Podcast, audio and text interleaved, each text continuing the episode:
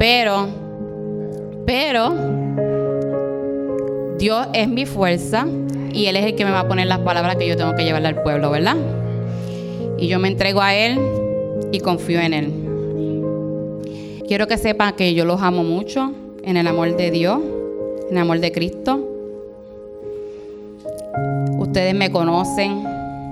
A mí me gusta siempre apapacharlo, darle muchos abrazos, amarlo y siempre les recuerdo que los amo mucho. No me da vergüenza enseñar amor. No me da vergüenza alguna porque cuando tú creces con poco de eso, tú, cuando maduras, tú quieres dar de lo que no tuviste, ¿verdad? Y cuando yo recibí a Dios, empecé a dar lo que yo no recibí. Y se siente lindo porque hay mucha gente allá afuera que necesitan de amor, ¿verdad que sí? Amén. Pastor, yo quisiera leer en el libro Primera de Juan 3 del 11 al 24. En la nueva traducción de viviente, el título de, de esto es Amor y odio entre hermanos. Este es el mensaje que ustedes han oído desde el principio, que nos amemos unos a otros. No debemos ser como Caín, quien pertenecía al maligno y mató a su hermano. ¿Y por qué lo mató? Porque Caín hacía lo malo y su hermano hacía lo recto. Así que, amados hermanos, no se sorprendan si el mundo los odia. Cuando hacemos el bien, y cuando digo el bien es lo que el Señor quiere que nosotros hacemos, van a haber hermanos que no, van les va a gustar lo que estamos haciendo, pero no nos debe importar, porque lo que nos tiene que importar es lo que el Señor crea. Porque no tenemos que comportarnos como otros para ser aceptados. Tenemos que comportarnos como Dios quiere que nos comportemos porque el que nos tiene que aceptar es Dios, ¿verdad que sí? Entonces, ¿quién, preferimos? ¿Que nos juzgue Dios o que nos juzgue el hermano? Amén. En el 14 dice, si amamos a nuestros hermanos creyentes, eso demuestra que hemos pasado de muerte a vida. Pero el que no tiene amor sigue muerto. O sea, que si tú te convertiste en, Dios, ¿verdad? Tú eres nueva criatura, pero tú sigues odiando, todavía estás muerto, no estás vivo, no, no, naciste otra vez. So estás, crees que te naciste, pero de los dientes para afuera, de, todo es superficial. Por dentro todavía estás muerto.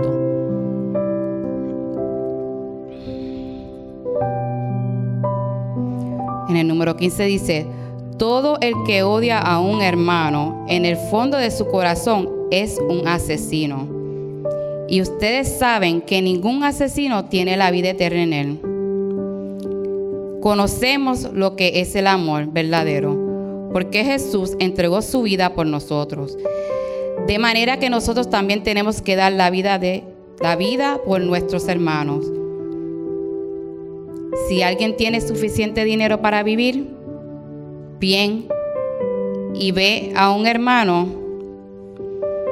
en necesidad, pero no lo muestra compasión, ¿cómo puede estar el amor de Dios en esa persona? ¿Cuántas veces hemos visto gente por ahí necesitada y nos volteamos? Andamos por ahí y somos cristianos, pero podemos ver que una persona necesita un vaso de agua, una botella de agua y nos hacemos los locos. Eso no es amor de Dios. Nosotros podemos pecar en tantas diferentes maneras que no nos damos de cuenta y creemos que vivimos una vida perfecta. Y nadie es perfecto. Pero esto no se trata de ser perfecto, se trata de ser mejor. Y que cuando nos demos cuenta de que estamos haciendo algo mal, porque el Espíritu Santo te lo va a dejar saber, que tenemos que rectificar nuestra vida. Porque si comenzamos a seguir diciendo, ah, eso es un pecado pequeño, ese pecado pequeño te va a llevar al infierno. Queridos hijos, que nuestro amor no quede solo en palabras. Mostremos la verdad por medio de nuestras acciones. Nuestras acciones demostrarán que pertenecemos a la verdad. Entonces estaremos confiados cuando estemos delante de Dios. Aún si nos sentimos culpables, Dios es superior a nuestros sentimientos y Él lo sabe todo. Que eso quiere decir que aunque tú te sientas culpable de lo que hiciste, el Señor te va a perdonar, porque Él sabe tu corazón. El Señor lo sabe todo. Queridos amigos, si no nos sentimos culpables, podemos acercarnos a Dios con plena confianza. Y recibiremos de Él todo lo que pidamos porque lo, obedecemos y hacemos las cosas que le agradan.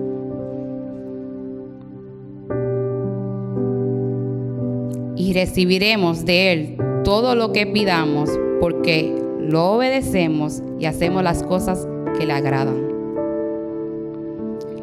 Y su mandamiento es el siguiente. Debemos creer en el nombre de su Hijo Jesucristo y amarnos unos a otros, así como Él nos los ordenó.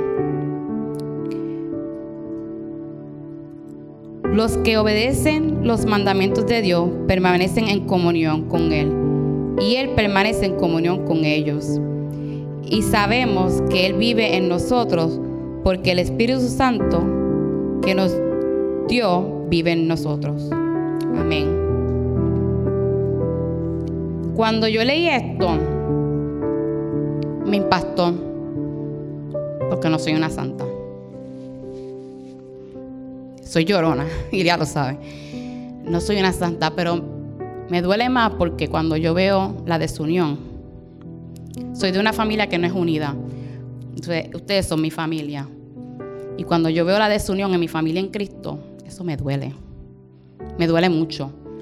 Y quise traerle esto a ustedes, y yo sé que el Señor lo puso en mí para que lo traiga a ustedes, porque quiero que ustedes sepan que tenemos que amarnos unos a los otros, con defectos y con virtudes, no importando. Tenemos que ser tolerantes.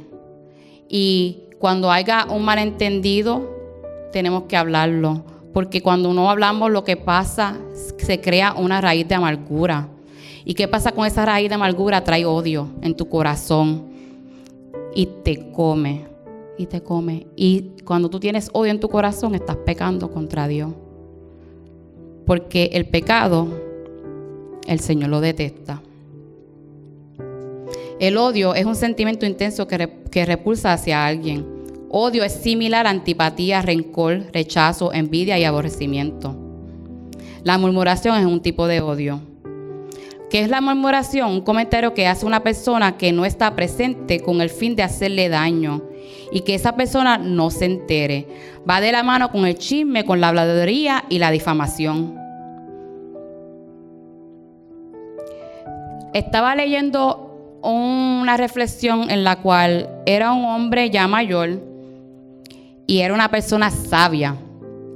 Y vino un amigo de él a visitarlo, que hacía tiempo que no lo había visto. Pero cuando llega, lo primero que él hace cuando llega, después de saludarlo, fue empezarle a hablar del otro amigo. Y entonces el señor sabio le dice a él, al llegar a tu visita, lo primero que hiciste fue hablar de tu otro amigo. Después de tanto tiempo que no me visitas, vienes a cometer tres delitos. El número uno, buscaste que odie a mi amigo, al cual yo amo tanto. Que cuando vengan a hablarte de otra persona, de tu amigo, de quien sea, no prestes oído, porque tanto peca el que habla como el que escucha. Después, el delito número dos, quitándole, quitándome la paz. Cuando uno no está en paz, uno está afanado de algo, ¿verdad que sí? Y en la palabra dice que el afán es, malo, ¿verdad que sí? Pues entonces estamos pecando, estamos haciendo cosas en contra de Dios. Y el número tres dice, acusándote a ti mismo, al chismoso, acusándote a ti mismo, o pecaste contra ti mismo y pecaste contra tu amigo y pecaste contra la persona que le llevaste el chisme. ¿Qué quiere decir eso? Que no le sirvas de piedad de tropiezo a nadie. Porque cuando tú le llevas el chisme a una persona, le está haciendo piedra de tropiezo a la persona. ¿Por qué? Porque esa persona puede prestar oído a lo que tú estás hablando y puede tropezar. Y eso también es pecado. Yo he, sido, yo he podido caer en esa, en esa trampa también. Yo lo admito.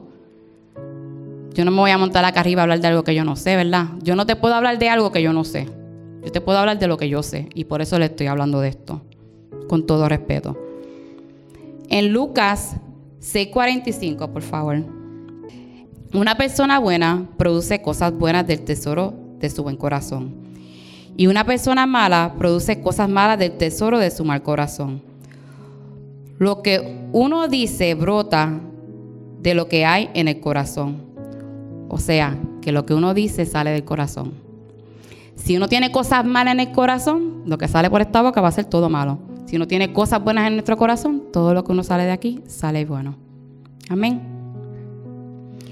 También quisiera ir a Proverbios 20:19. El chismoso anda por ahí ventilando secretos, así que no andes con los que hablan de más. Amén.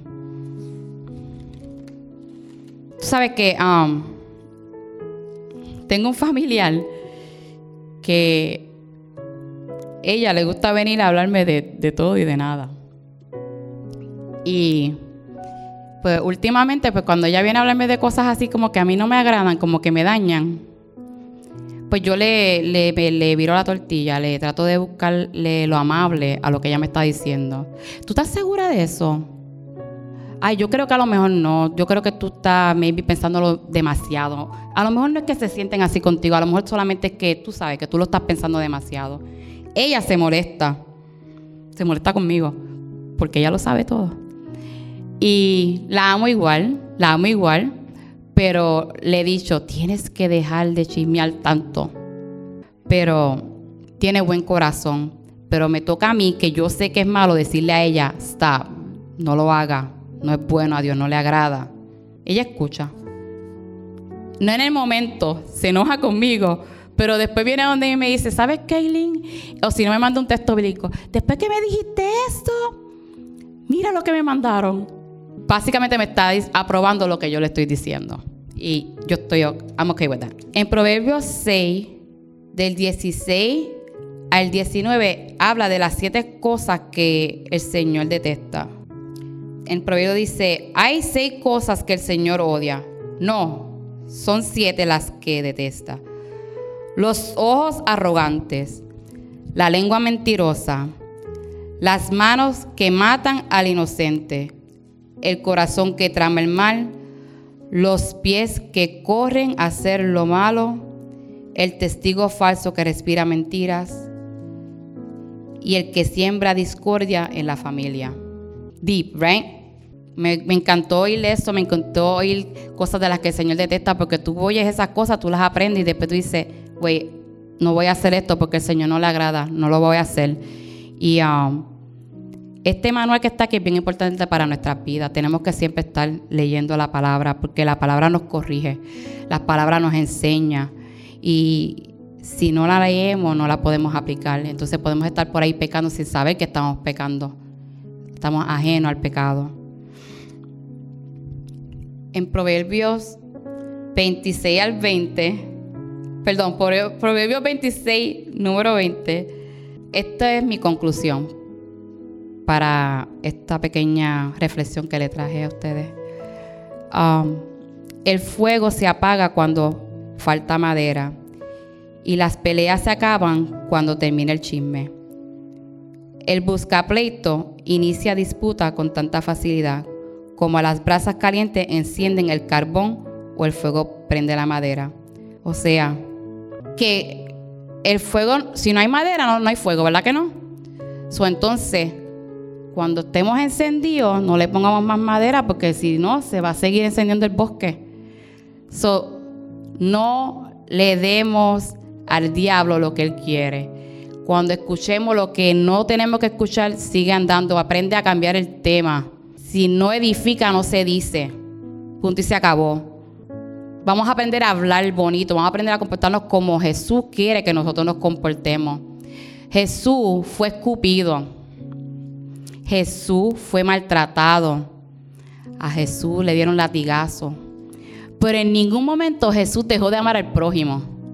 O sea, que por qué nosotros tenemos que dejar de amar a nuestro hermano porque nos miró mal, porque no nos saludó, porque me hizo como una cosa que a mí no me gusta que me hagan, lo que sea. ¿Por qué tenemos que dejar de amar al prójimo por, por tonterías así cuando Jesús pasó por tantas y siguió amando igual?